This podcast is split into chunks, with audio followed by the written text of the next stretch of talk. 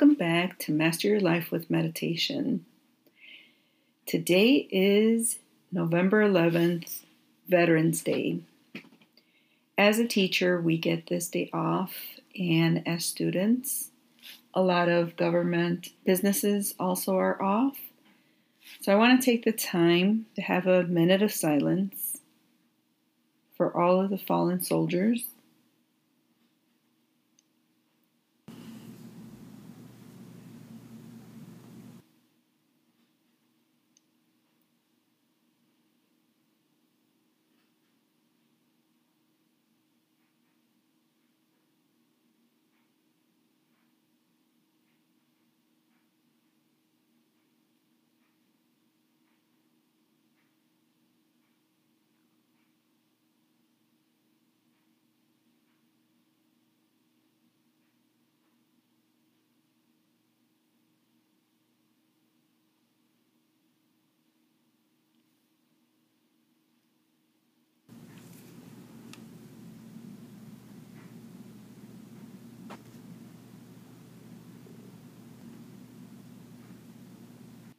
as people living here in the United States, to a certain degree, we are appreciative of living in a country where there is democracy and where we feel somewhat free to choose and to do things that will benefit not just our families, but our communities, where in other countries you don't have that possibility of having support from community or from the government. We'll have to look at what is positive in this country and what needs to be worked on. I'm not a very political person, and I know that when I teach my children about Indigenous Day and Veterans Day, I am very conscious. And then Thanksgiving is coming around the corner as well. And I know that there might be a lot of people who may perceive this time as a time of trauma. I just watched the movie, the documentary Te Ata in Netflix. I encourage you to watch that documentary. It's about an indigenous girl who grew up to be a very good storyteller and how during the early 1900s there was a law that was pretty much erasing her native culture. It just made me feel so in touch with her story because I think to a certain extent, a lot of us Latinos may feel that our culture was also, there was an attempt to erase you know, by erasing our language, by wanting to get rid of our customs. And I remember when I was in high school or early college, there was this phrase called the melting pot. And that's what they wanted. They wanted there to be a melting pot of all the cultures. And in reality, that's not respecting the individual cultures of indigenous people and of immigrants. So I don't agree in there being a melting pot. I agree in there being a tapestry where we can appreciate everybody's differences.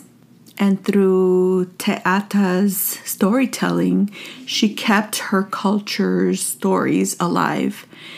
And I thought that was very beautiful. The reason I mentioned this during Veterans Day is because I think that personally, I feel that I don't want to celebrate or condone war. I honor the people that have served this country and I respect them highly. But also, let's look at other ways to get along with the people in this country because that's what we saw during the lockdown is that not even in our own country is there peace let's work on building that peace within the people who live in this country. And as people also recognize that when our country goes into war or conflict with other countries in this world, let us be more aware of what the real reasons are for going into battle with other countries. Because we get the picture that is given to us through the media and I think that this pandemic needs to really open our eyes to what the reality is of what the intentions are when they speak of going into war. And that we can see other countries as part of our brotherhood, that we're not separated, that we're all one. Out of many, there are one. That's a motto for United States but can we have that motto also as an international and global way of being? The people who have been here, and that's what I was explaining to my kids in class, is that indigenous people are the people who have lived in a land that they're naturally from that land, that we are respectful of the indigenous people. I know that it's I'm not being very clear on this because I started off honoring the veterans because that is something that we have a holiday for. And I want to make sure that even though I am honoring and respecting and being appreciative of the land that we live in, we also have to be aware and conscious of how there's still some form of colonization and some repression and a lot of trauma to the indigenous people here, to the people who immigrated here, the people who continue to immigrate. It's not an issue that has been that has been processed, that has been, you know, protested enough. So on this day, on this Veteran Day, as a Latina who immigrated to this land, I am appreciative of the indigenous people that lived here, their beliefs, and their culture. And I'm also appreciative of the government, whatever part of the government that had true intentions to keep this country as a democracy and who had the intention of being one. Because even when we were studying the symbols of our country, the motto that we have for our country is e pluribus unum, which means out of many, one. It would be great if we could live that motto. Out of many, one. Because to me, that is really the symbolism of America to have so many different types of cultures living in a country. And that is the beauty of our country. And I want to feel pride where I live. I want to feel that we have diversity, that we have genuine care and love for the people that are around us. So I think it's very timely that Veterans Day falls on the month of Thanksgiving and that we really have to reevaluate what Thanksgiving means. I know that when I was in grammar school, it was always about the pilgrims and the indigenous people. But now, hopefully, we can renew that definition of what Thanksgiving is. It needs to be something that we do every day, that we're thankful and grateful for what we have, where we are, and where we hope to be in the near future. And that's exactly what I want to talk about in this episode is on how we perceive and we focus. There is a book called All the Time in the World by Lisa Broderick that I just came to be aware of. This author mentions how mindfulness can help you, she calls it focused perception. So you can practice your mind and exercise your mind to focus, which in mindfulness meditation, that is being in the present moment. So, what I want to do is, I want to do a small exercise where if you've never meditated, you've never had any kind of mindfulness training, you can experience it here. So, let's sit comfortably, feet are on the ground. Your arms are resting on your side. Your hands can be on your lap. Your back is straight. Roll your shoulders a little back.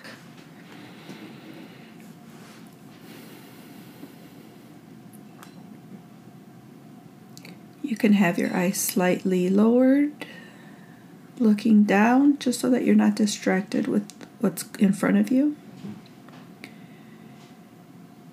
And I am in a safe place, so I like to close my eyes completely.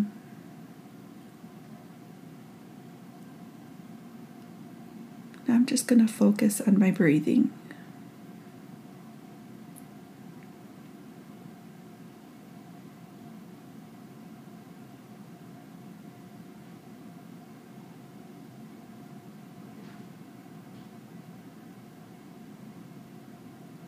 You're not forcing your breathing, you're just noticing. Are you inhaling or exhaling?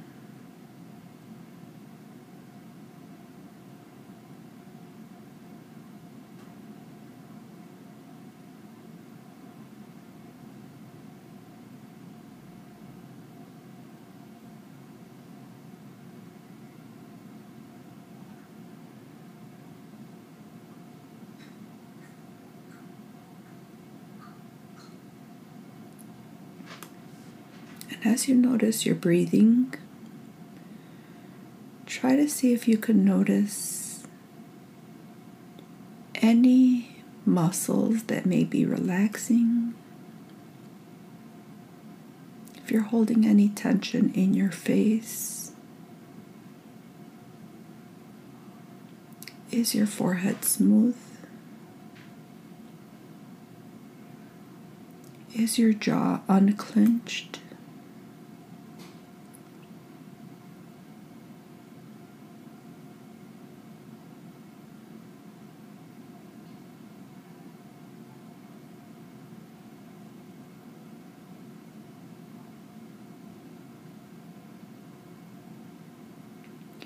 Just scan your body from top to bottom slowly.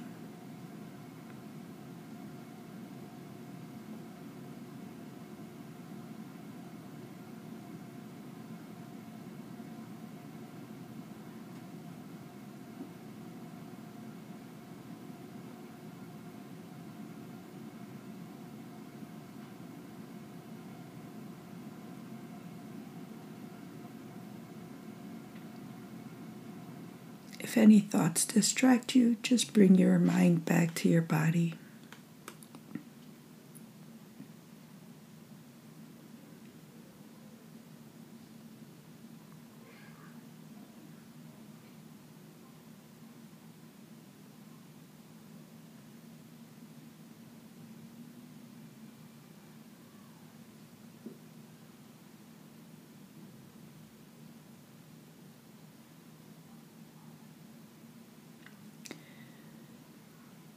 Just label a sensation. It could be noise outside. You could say just noise. It could be a thought. Just label it thought.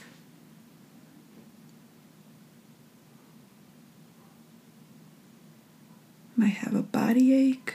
Just notice it and be gentle with it. Just let it know you are aware of it.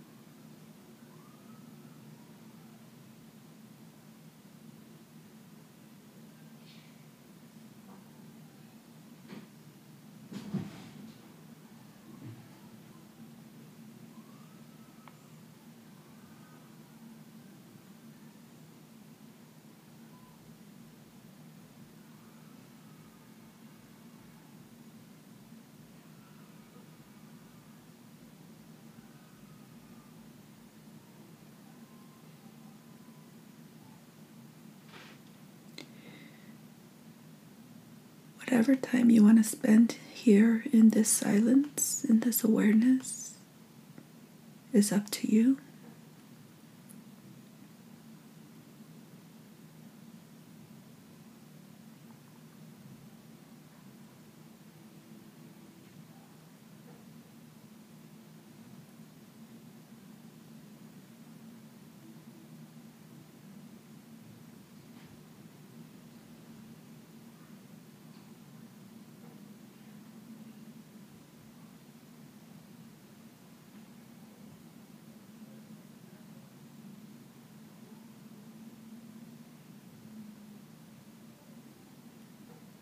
When you're ready to come out of this stillness, I like to take three deep breaths. I'm going to breathe in and breathe out.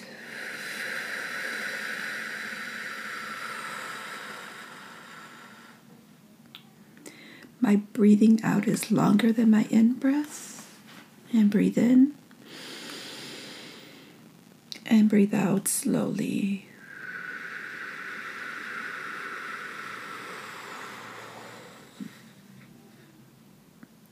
Breathe in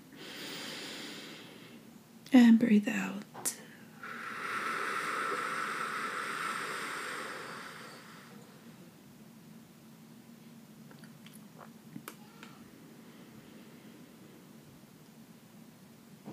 And when you're ready, you can open your eyes slowly.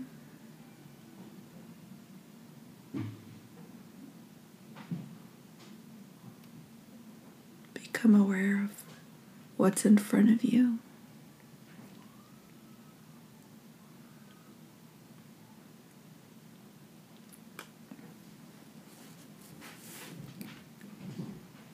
And this short awareness meditation helps you to regulate your nervous system. I've suggested in several of my episodes to do this before you start your day, between transitions, maybe between home and work, and then when you come back from work to home. When you're stressed, definitely, so that you can regulate your body.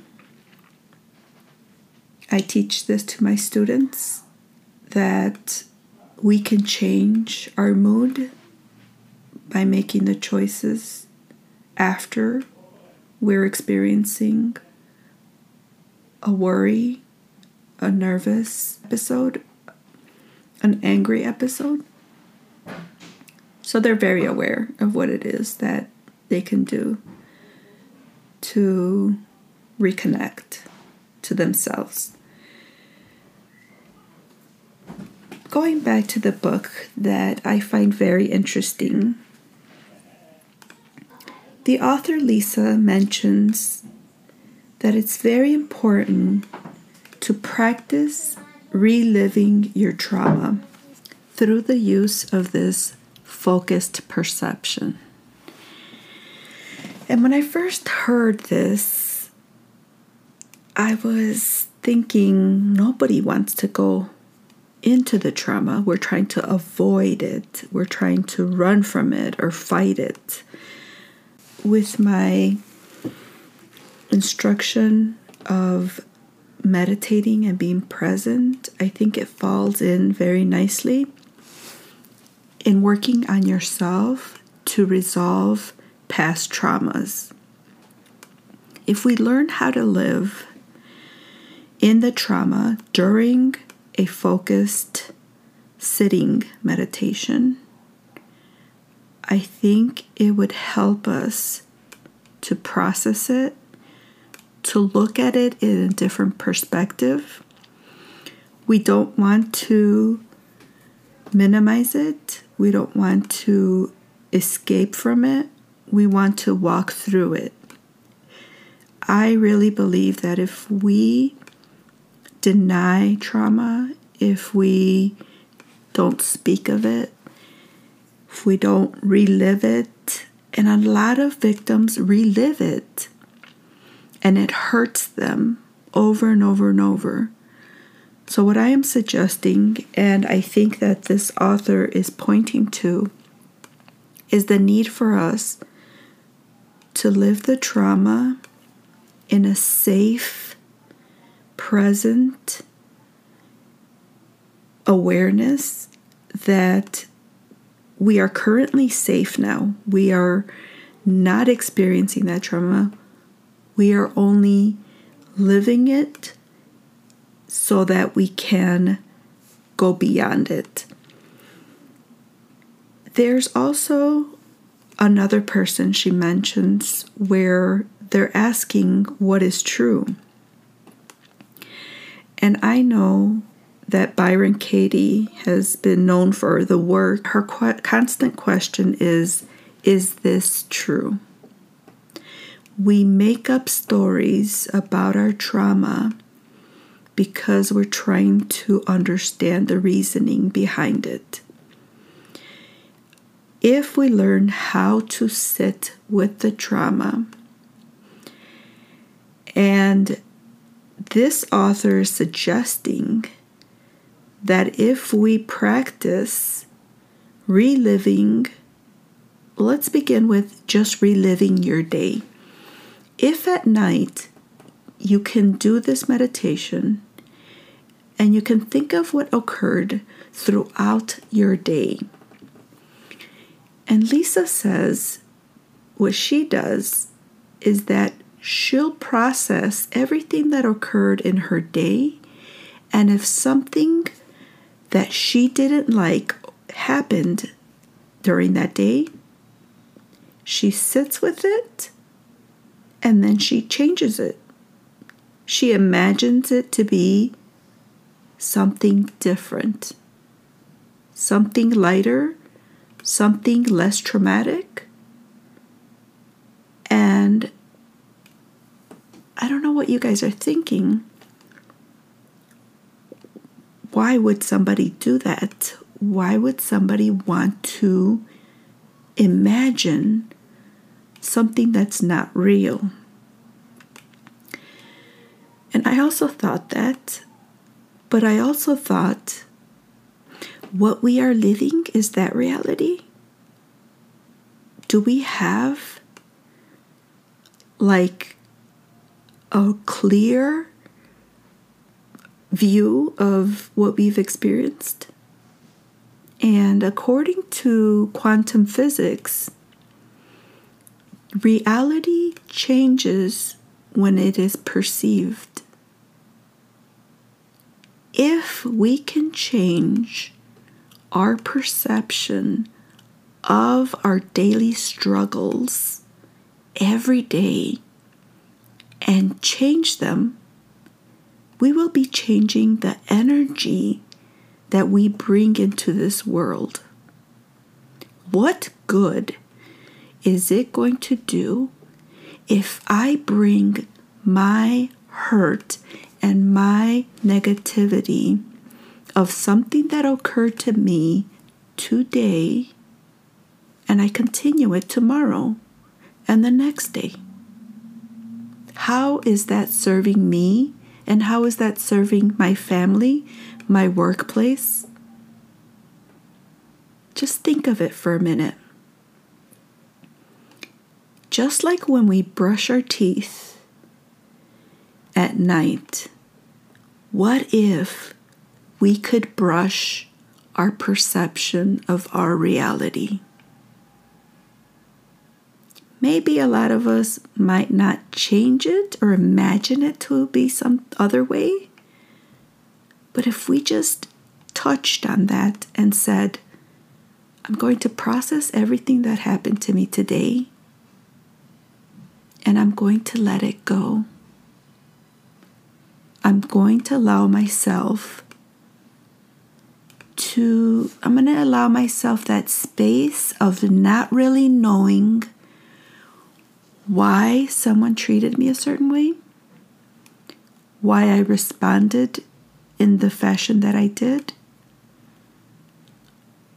And it's not to allow other people to hurt us or for us to give ourselves permission to hurt others, but just to not carry on more hurt. Let's take, for example, and in the book she mentions how in two occasions there's a person who experienced sexual molestation, and her mom blamed her for it at five years old. Instead of protecting her, she blamed her. And another occasion where a young man had asked his friend to not drive when she had been drinking, and she did, and she ended up having an accident, a car accident, and died. And then he was left with that to carry. How many of us have experienced that? And what do we tell ourselves every day because of it? That those are big traumas.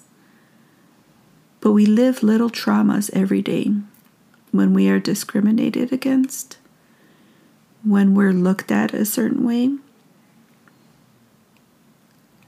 when we feel that we're not respected. It's kind of like because we're thinking of those incidents,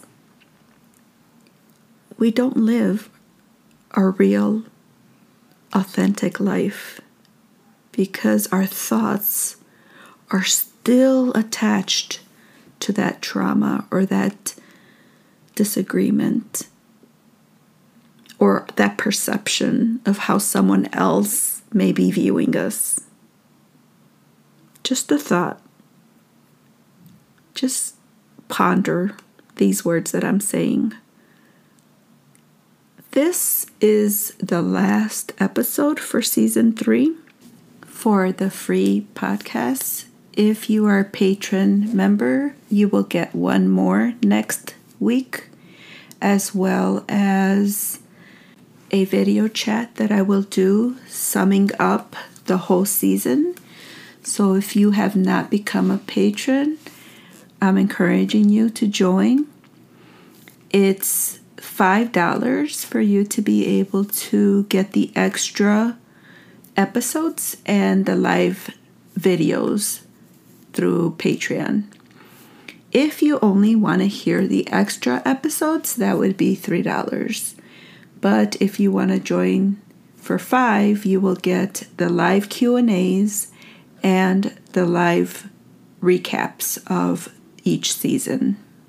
I want to sum up the whole season because I started off with my uncle talking about our how we uh, immigrated to this country and what this country means to him and how he perceives it, as well as helping me to change my perception.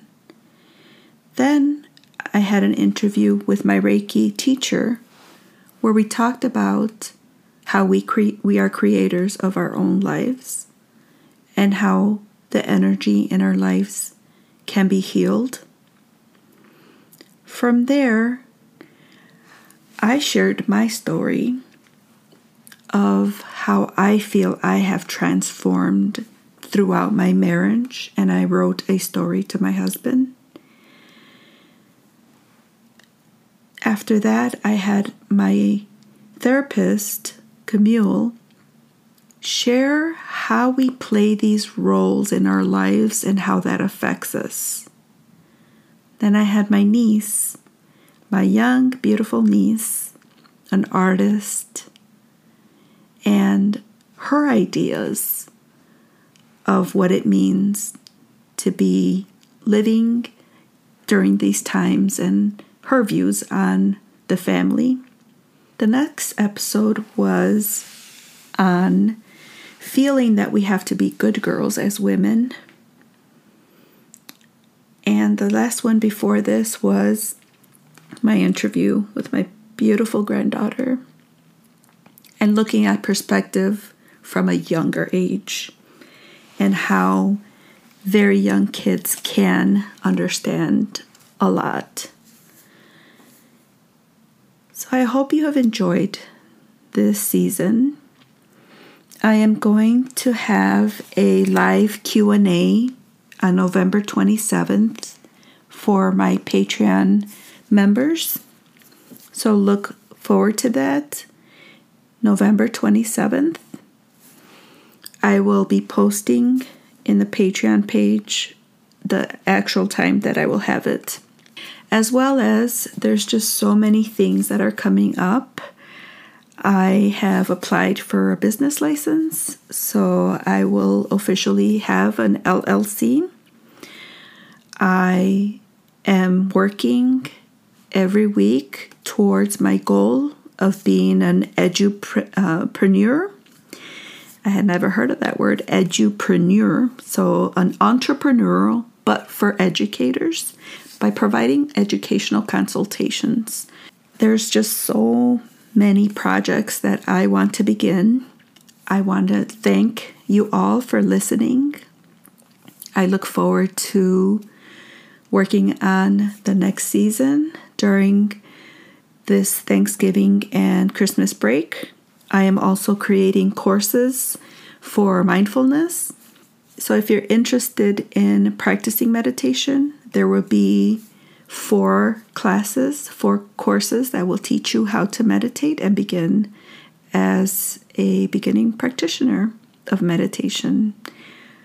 I hope that I can encourage more people to do this practice because it will help you in so many ways mentally, physically, emotionally, socially, and connect you.